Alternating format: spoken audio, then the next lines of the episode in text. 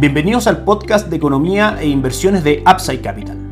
Revisaremos el rendimiento del mercado en Chile y el mundo y las principales noticias económicas y financieras que marcan la jornada. ¿Cómo están ustedes? Martes 22 de febrero de 2022. Soy Ramiro Galeano, fundador de Upside Capital. Les doy la bienvenida a otra edición más de mercados en Upside Capital. En el plano local hay dos focos de incertidumbre que están eh, golpeando, o por lo menos los analistas e inversionistas están atentos a lo que suceda. El primero es lo que tiene que ver con la pronta instalación del nuevo gobierno del presidente electo Gabriel Boric. El diario financiero, en su edición de papel el día de hoy, titula que la reforma tributaria y de pensiones serán prioritarias en el primer tiempo del mandato de Gabriel Boric. Esto en un contexto donde ya comenzaron las reuniones bilaterales entre ministros de Estado para el traspaso de mando y que hoy vamos a tener una reunión muy importante entre Rodrigo Cerda, el actual ministro de Hacienda, y Mario Marcel, el próximo ministro de Hacienda, quien en el fondo desde el punto de vista del mercado es el garante de cuidar o de que se va a cuidar la billetera fiscal y de que las reformas que quiere llevar adelante el gobierno de Gabriel Boric, que en general son bastante radicales comparado a lo que hoy día Chile tiene y en general también no son muy aceptadas por el mercado o bien vistas, vayan siendo hechas de manera responsable, técnica y sin afectar o sin ser un driver que pueda hacer caer a la economía local. En segunda instancia, también un foco de incertidumbre político tiene que ver con la convención constituyente, que en general ha ido cayendo en cuanto a aceptaciones. El diario financiero también en su edición de papel el día de hoy titula un artículo en que la multiliberal de emprendedores defiende ante la convención el Banco Central Autónomo y plantea figura de amparo económico. Esta propuesta fue presentada en la Comisión de Justicia y se incluirá en la votación prevista para el día 7 de marzo que considera 135 iniciativas en total. Son los dos focos de incertidumbre, en este caso la instalación del nuevo gobierno, el funcionamiento de la Comisión Constituyente y por supuesto el tercer foco de incertidumbre ya netamente económica que tiene también que ver con estos temas que acabamos de tocar, son los datos macroeconómicos que vayamos conociendo, IPC, IMASEC, cifras sectoriales, etcétera, van a ir dando finalmente una idea de cómo va a ser el futuro económico en Chile, que es lo que nos interesa desde el punto de vista de nosotros como inversionistas, asesores pendientes del valor de los activos. En general, lo que se ha mostrado en el último tiempo en Chile ha sido cifras que convergen a una inflación más alta de lo esperado. Recordemos que estamos en el 7.7% en los últimos 12 meses y las expectativas inflacionarias a dos años siguen por arriba de la meta del Banco Central del margen entre el 2 y el 4%, con un crecimiento 2022 y 2023 que se va acortando en general y con una tasa política monetaria probablemente cercana al 8% según las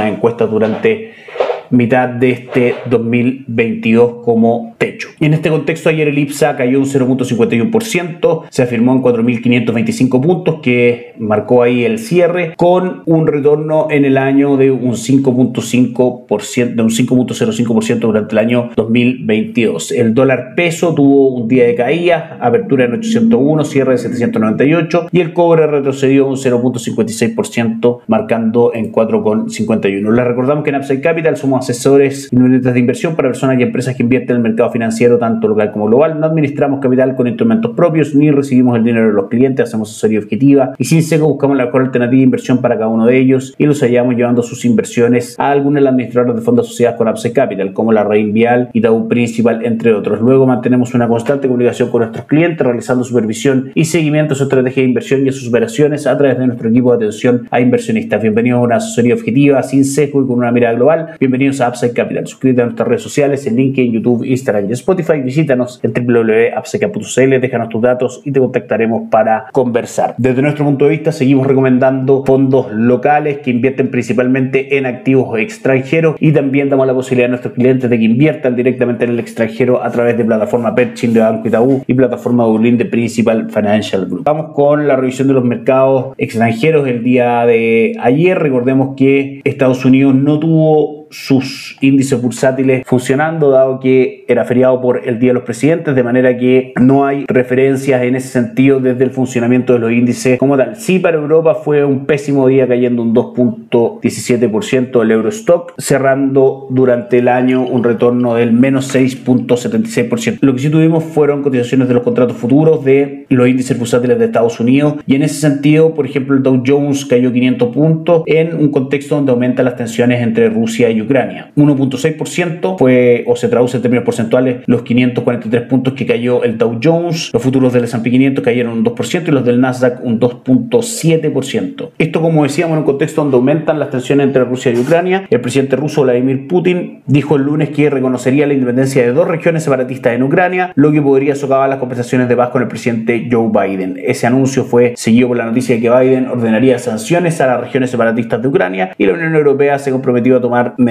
adicionales. Todo esto se produjo y por eso las fuertes caídas en los índices bursátiles en un contexto en que Biden había aceptado en principio reunirse con Putin en otro esfuerzo para reducir la situación entre Rusia y Ucrania a través de la diplomacia. Este conflicto en general ha ejercido presión sobre los valores de los principales promedios registrando pérdidas semanales consecutivas. Por ejemplo, el Dow Jones cayó un 1.9% la semana pasada y el S&P y el Nasdaq descendieron un 1.6 y un 1.8 respectivamente. Sin olvidar, por supuesto, que el mercado está atento a lo que ocurrirá el 15 y 16 de marzo con la reunión de la Reserva Federal, a ver qué ocurre con la tasa política monetaria. En general se esperan alzas y aún el mercado discute si van a ser de 0.25 o de 0.50 las expectativas de esta reunión de la Reserva Federal. En cuanto a calendario económico, el día de hoy se van a dar a conocer el PMI manufacturero y el PMI de servicios de Estados Unidos, junto con la confianza del consumidor de The Conference Board, que vamos a estar analizando el día de mañana, dado que todavía a esta hora no conocemos el detalle de esa noticia. Así que pasamos a revisar rápidamente los mercados en línea. A esta hora aquí en mercados en Upside Capital. En nuestras pantallas el IPSA cae un 0.69%, dentro de las más transadas están Sokimich B que cae un 1.6, Quiñenco sube un 0.68, CAP arriba un 0.23 y Falabella cae un 0.69. Si nos vamos a las cotizaciones del cobre, cae hasta ahora un 0.09%, prácticamente sin variaciones, cotiza en 4.51 y el petróleo obviamente impulsado por la incertidumbre de los conflictos geopolíticos que puedan haber entre Rusia y Ucrania, sube hasta ahora un 2.39%, marcando 97.67 dólares por barril. Dólar peso hasta ahora marca 798, muy en línea con el cierre del día de ayer, sin variaciones. Y los mercados en el mundo que los pasamos a revisar hasta ahora, tenemos la jornada en Asia ya cerrada en general bastante negativa, con el Hansen de Hong Kong cayendo un 2.7, el índice de Shanghai retrocediendo un 0.96 y el Nikkei 225 cayendo un 1.71%. Europa, la jornada es mixta, el Eurostock sube levemente un 0.07% y el DAX alemán cae un 0.11. Era una jornada donde en general el resto de los índices no presenta volatilidad mayor a la que acabamos de comentar. Y los futuros en Estados Unidos, mercados que aún no comienzan a funcionar, vienen marcando negativo, cayendo el Dow Jones un 0.33, el S&P 500 un 0.16 y el Nasdaq un 0.47% a esta hora. Que esté muy bien, nos encontramos mañana. Chao, chao.